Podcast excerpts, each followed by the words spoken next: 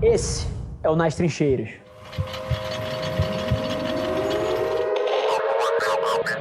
Toda vez que você está tendo que debater o preço do que você faz, é porque você não criou preferência. Você, mas basicamente, você é uma commodity. Né? O, consumidor, o cliente, não faz diferenciação nenhuma sobre você.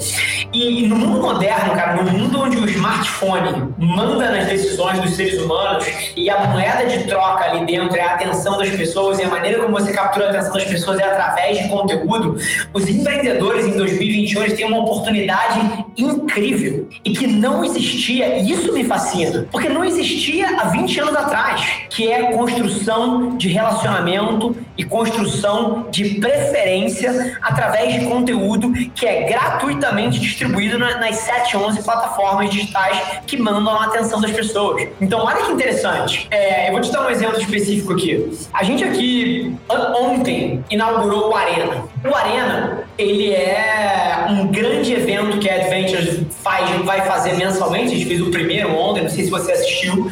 É, cara, teve a Daniela Caxis, que é CMO da PepsiCo, teve a Patrícia Bosch, que é CMO da L'Oreal, cara, teve o Dani Vax, que é CMO da Ambev, teve o Vilela, que é CMO da Rappi, cara, teve a Kim Farrell, que é CMO do TikTok, teve a Samantha, que é diretora do Twitter. Cara, assim, a galera ímpar, ímpar. Agora, esse é um momento, cara, de gerar valor para as pessoas. Eu não estou ali fazendo propaganda da Adventures. Em nenhum momento ali é uma propaganda do que a gente faz. Agora, no momento que a gente coloca aquilo no mundo e as pessoas começam a se identificar, começam a engajar naquilo ali, que você cria um aspecto de fandom, de você cria fãs, você cria pessoas que admiram o que você faz. Hoje, no meu WhatsApp, três irmãos de grandes grupos brasileiros me mandaram mensagem querendo começar o projeto. E ele não está abrindo um briefing de mercado. Ele quer adventures. E mais uma vez aqui, cara, não é que o Arena seja maquiavélico, o Arena é uma estratégia de marca. Cara, eu sou apaixonado por conexões humanas, apaixonado por dividir conteúdo. Só que a gente vive numa era que isso é uma boa estratégia de negócio. Então, o insight aqui é que conteúdo nas plataformas digitais, geração de valor para as pessoas, constrói preferência. Preferência tira a sensibilidade do preço e gera muito valor para o negócio de qualquer empreendedor em 2021 foco em vendas. Vendas é o oxigênio de qualquer empresa. Agora, a sacada aqui é que a melhor forma de vender em 2021 é através de branding.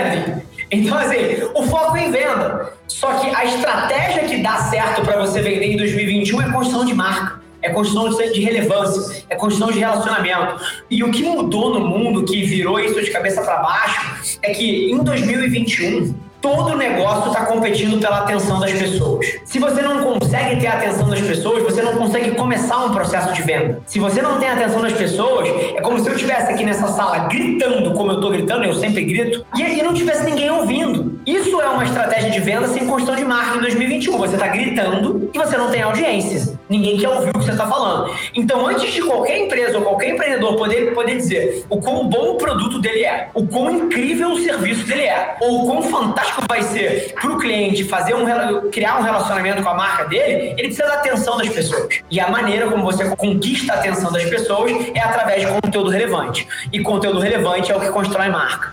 Então, assim, sem sombra de dúvida, o objetivo é vendas, só que a melhor estratégia de vendas é branding. Esse foi mais um episódio da nossa experiência em áudio. E como eu já falei, eu adoraria saber que você está gostando do que a gente está compartilhando por aqui. Então não esquece, se você está tirando valor desse conteúdo, ia significar o um mundo para mim, que você tirasse um print da sua tela, postasse no Stories me marcando e aproveita para ir na sua plataforma favorita também e deixar um rating de cinco estrelas e um comentário lá, ajudando a gente a construir essa comunidade tão vibrante que move o Brasil para frente através do empreendedorismo e que fala desse Brasil que dá certo. É um prazer ter vocês comigo e a gente se vê no próximo episódio do podcast.